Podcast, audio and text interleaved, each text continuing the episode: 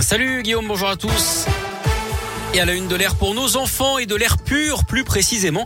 C'est ce que demande le collectif La Rue est à nous qui rassemble plusieurs associations de défense de l'environnement à Lyon. Ils sont allés hier après-midi à la rencontre des parents d'élèves de l'école Fulchiron dans le Vieux Lyon avec un objectif, sensibiliser le plus grand nombre aux problèmes de la pollution de l'air avec à l'appui la dernière cartographie des écoles lyonnaises les plus exposées.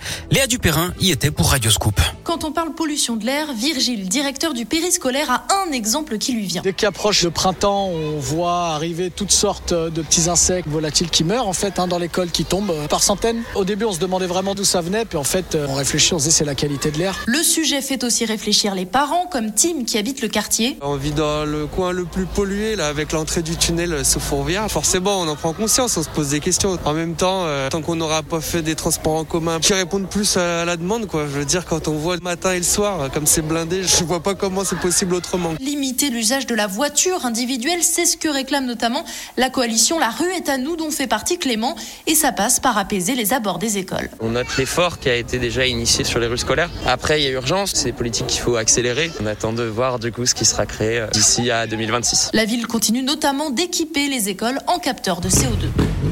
Les premiers capteurs sont arrivés en septembre. La moitié des écoles seront équipées le mois prochain. L'objectif est de viser 100% des écoles lyonnaises d'ici la fin de l'année. Puisqu'on parle pollution, je vous rappelle cette alerte orange aux particules fines dans l'agglomération lyonnaise et en Nord-Isère aujourd'hui. Euh, on vous l'a dit hein, sur avec Only et Lucie, vignette critères 0, 1, 2 ou 3 obligatoires pour circuler à Lyon, Caluire et Villeurbanne. Mais aussi en Nord-Isère, à Bourgoin-Jallieu, Chasse-sur-Rhône, l'île d'Abo, Pont-Évêque, Saint-Quentin-Falavier, Vaumilieu, la Verpillière, Vienne, Villefontaine et Sessuel. Il faut également lever le pied sur les grands axes dans le Rhône et le Nord-Isère, vitesse réduite de 20 km heure sur les axes limités à 80 ou plus. Les axes A80 passent à 70. Et puis dans les transports en commun, le ticket est de nouveau en vigueur. Un titre à 3 euros qui permet de voyager toute la journée sur l'ensemble du réseau TCL. Vous retrouvez toutes ces infos sur l'appli Radioscoop et sur radioscoop.com. Dans l'actu également, cet incendie mortel à Vaux-en-Velin hier soir. Le feu s'est déclaré dans un appartement de la rue Georges Geoffrey vers 21h. La victime était décédée à l'arrivée des pompiers.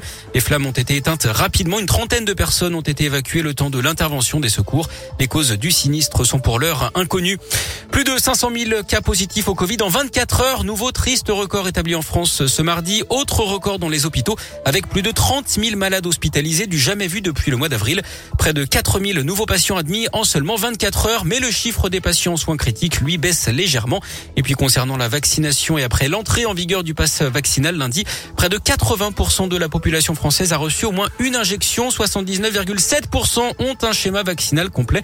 Notez aussi que les laboratoires Pfizer BioNTech ont débuté l'essai clinique d'un vaccin spécifique contre Omicron.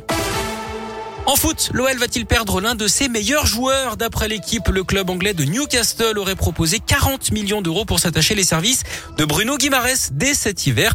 Newcastle est seulement 18e du championnat anglais, mais un autre argument pourrait forcer la main du milieu de terrain brésilien.